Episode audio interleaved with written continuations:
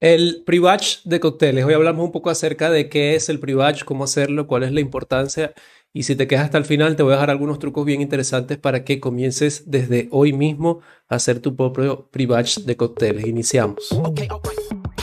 ¿Te apasiona el mundo de la coctelería y el sector de alimentos y bebidas?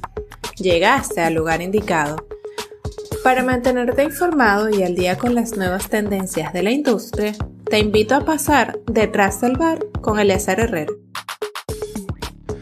Tengo que mencionar y aclarar que yo incluso era uno de los que estaba un poco en contra del uso de los pre-batch. Eh, siempre en un momento pensé que para que pueda ser bueno tiene que estar hecho al momento, pero eh, me di cuenta que eh, los pre-batch ya es una realidad, algo que se está aplicando incluso en los mejores bares y restaurantes del mundo y es algo que ya tú también deberías estar comenzando a aplicar. Ahora, para comenzar, ¿qué es el pre-batch? El pre-batch no es más que hacer un premezclado de tus cócteles, generalmente para el, el trabajo de la jornada que vas a trabajar, o sea, es premezclar los cócteles que tú crees que más salen durante tu jornada de trabajo, eh, dejar todos los ingredientes mezclados allí para que al momento de entregarlos simplemente tengas que eh, puede ser eh, mezclar o enfriar o simplemente ya agregar directamente al vaso con hielo. Existe una pequeña, una, pequeña diferencia entre lo que es pre-batch de cócteles y lo que conocemos como RTD o cócteles ready to drink. De hecho, si quieres saber un poco más sobre este tipo de cócteles,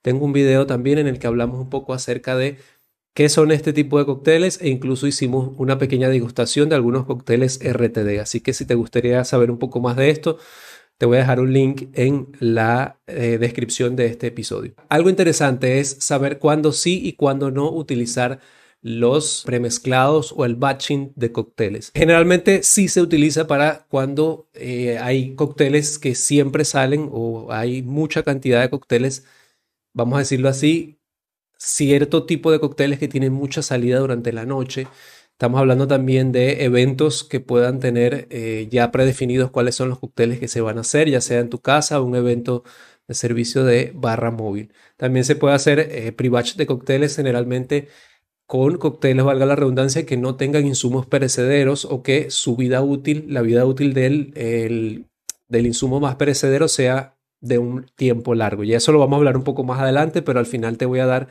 de hecho algunos trucos para poder extender un poco la vida útil de esos insumos. Ahora, ¿cuándo no hacerlo? Generalmente se recomienda no hacerlo con cócteles que tienen eh, sobre todo frutas de temporada o algún tipo, o utilizan varias frutas, generalmente si tienen una alta cantidad de azúcar, esto puede hacer que eh, su vida útil baje, por lo tanto no es lo que queremos. Ahora, eh, el pre-batch de cócteles tiene ventajas y desventajas, obviamente tiene más ventajas que desventajas, pero primero para hablar un poco acerca de las ventajas, estamos hablando de que estaríamos estandarizando, por decirlo así, ya manteniendo una consistencia en lo que tiene que ver con el sabor, la dilución y la mezcla de los cócteles que ya estamos trabajando.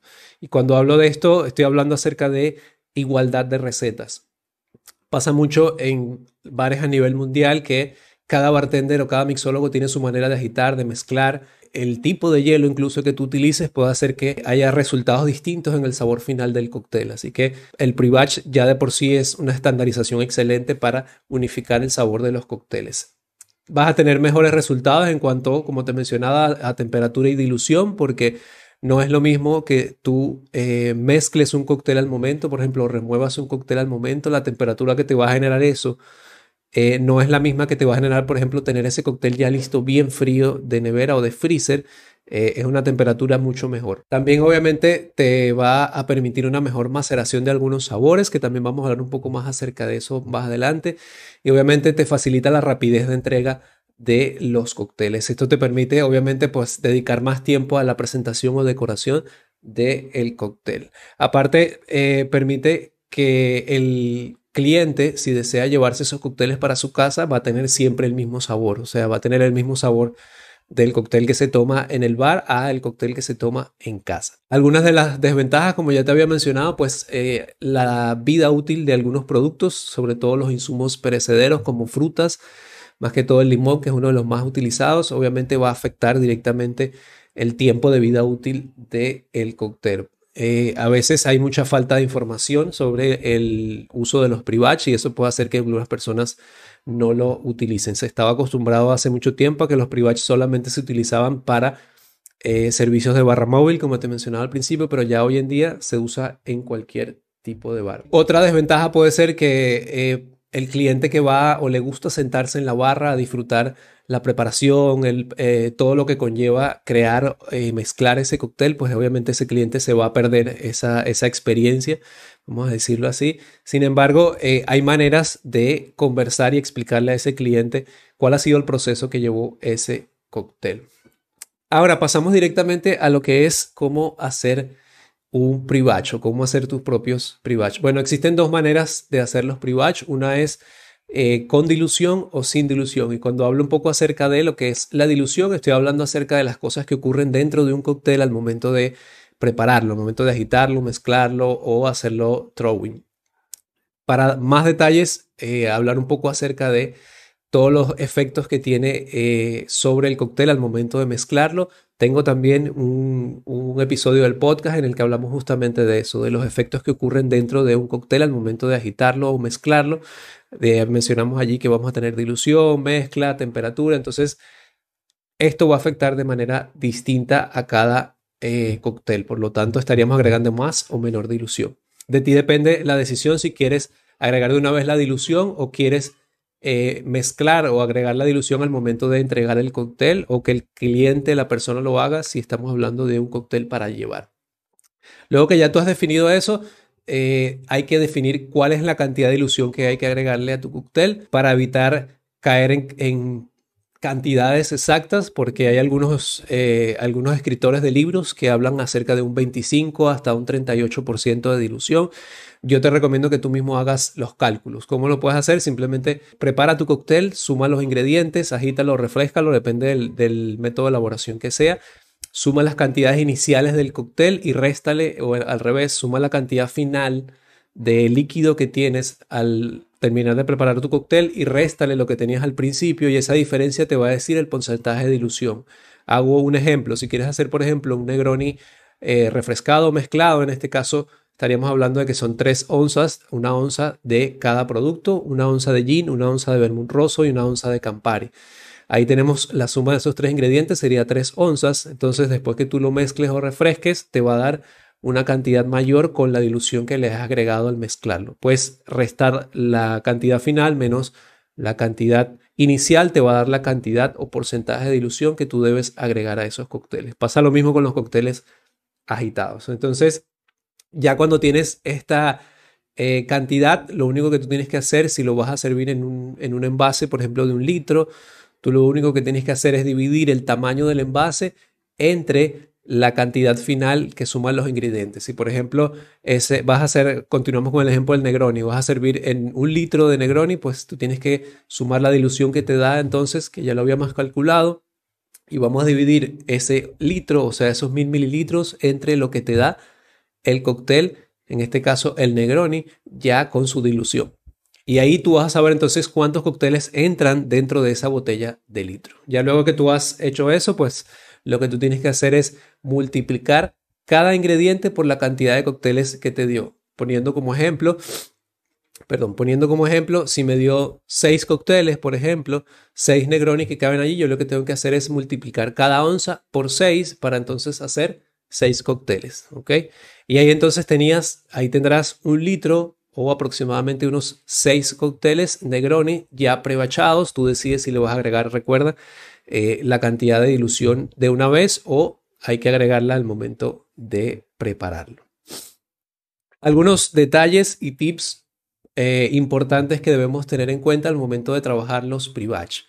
Es importante dejarle claro al cliente, a la persona que lo va a consumir, si en este caso es eh, para entregarlo para llevar, hay que dejarle claro al cliente el proceso de eh, mezcla, cómo servirlo, o sea, tú tienes que dejarle claro al cliente en qué vaso debería ir, qué cantidad de hielo hay que agregarle, incluso el tipo de hielo que hay que agregarle y la decoración que debemos colocarle. ¿ok? También es importante obviamente decirle el tiempo de vida útil que, debe, que va a tener ese cóctel. Ahora, un detalle importante, ¿cómo sé cuál es la vida útil de mi cóctel que yo he envasado? Sencillo Tú lo que tienes que hacer, vas a utilizar como fecha de caducidad de ese cóctel el ingrediente más perecedero del mismo. Si por ejemplo tú usaste una margarita, ya tú sabes que el ingrediente más perecedero va a ser el limón o las frutas que tú colocaste allí. Y esa va a ser la fecha de vencimiento de ese cóctel. Si no sabes cuál es la fecha eh, de vencimiento de un limón al momento de exprimirlo, generalmente no pasa de las 24 horas. Entonces esa puede ser ya tu fecha límite de consumo o tu fecha de vencimiento.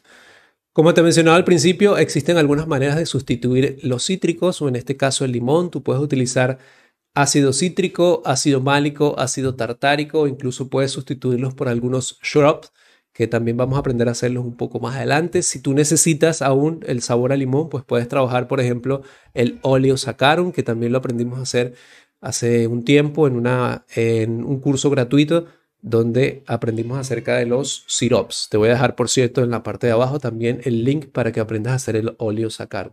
Y también puedes trabajar en base a un cordial de limón, que eso te va a alargar un poco más la vida útil de ese limón. Otro detalle interesante, nunca eh, premezcles lo que son huevos o lo que es algún tipo de espumante, soda. Nunca debe ir dentro de la botella del premezclado porque primero, eh, obviamente el huevo va, eh, no te va a generar la consistencia que tú quieres, aparte puede dañarse mucho antes que el limón. Todo lo que son sodas, refresco, tónica, agua, agua con gas, no deben colocarse en un pre-batch porque aunque eso esté bien sellado, siempre se va a ir yendo un poco el gas, se va a ir un poco la, soda del producto, así que se recomienda que estos productos los entregues directamente aparte con el cóctel y obviamente le expliques al cliente.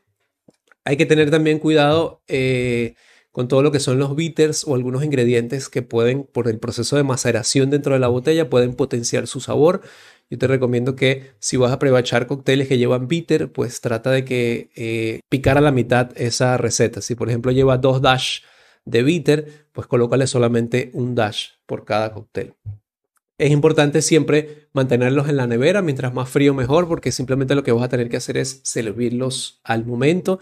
Espero que estos tips te estén ayudando. Porque eh, hablando ya un poco acerca del el resumen o resumiendo lo que vimos el día de hoy. El pre-batch ya hoy es una realidad, ya se está utilizando en los mejores bares del mundo y consiste simplemente en premezclar los ingredientes o hacer una premezcla de tu cóctel generalmente embotellado. Se recomienda también trabajar con vidrio. Tratemos de ser un poco responsables con el medio ambiente. Trabaja con vidrio que aparte de ser elegante es reutilizable y mucho más higiénico.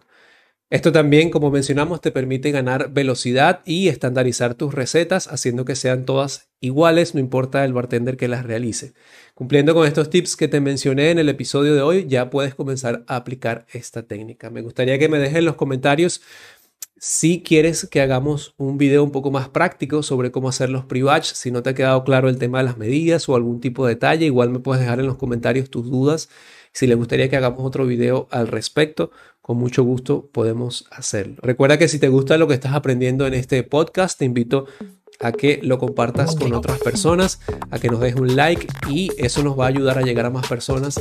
Y si te gustaría apoyarnos de manera económica, te invito a hacerlo con los links que te estoy dejando abajo. Puede ser en Buy Me a Coffee o uniéndote al grupo VIP para seguir aprendiendo. Nos vemos la semana que viene en un nuevo episodio.